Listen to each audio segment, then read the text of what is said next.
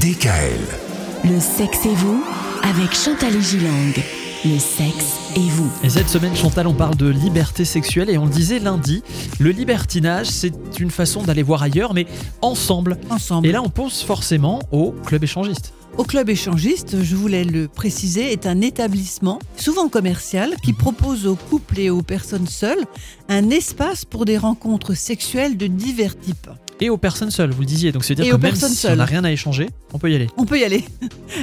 Mais on préfère dans les clubs les, de- les femmes seules que, que les hommes Ah. seuls. oui. D'accord. Et donc ces clubs sont majoritairement constitués de discothèques, mais également sauna, hammam, restaurants, bars. Mhm. Et ils sont, Michael, soumis à des règles drastiques qui en facilitent l'ac- l'accès. Personne ne peut obliger quelqu'un à faire quelque chose qu'il ne souhaite pas ou qu'elle ne souhaite pas, sous peine d'exclusion. Je trouve ça très quand même confortable, c'est très Oui. logique. Les rapports sont dits mélangistes, mélangistes lorsque les échanges de partenaires ne sont pas accompagnés de coït. Ah ouais. Je voulais le préciser. Alors, auparavant fréquentés par des couples de classe moyenne et supérieure, âgés en général de plus de 50 ans, à l'heure actuelle, les clubs échangistes sont largement ouverts depuis quelque temps aux plus jeunes générations de toutes classes.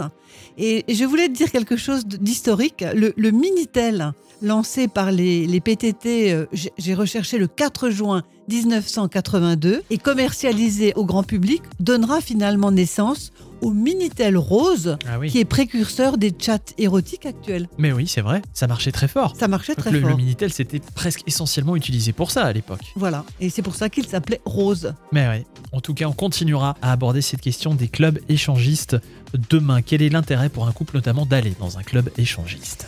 Retrouvez l'intégralité des podcasts Le sexe et vous sur radiodécal.com et l'ensemble des plateformes de podcasts.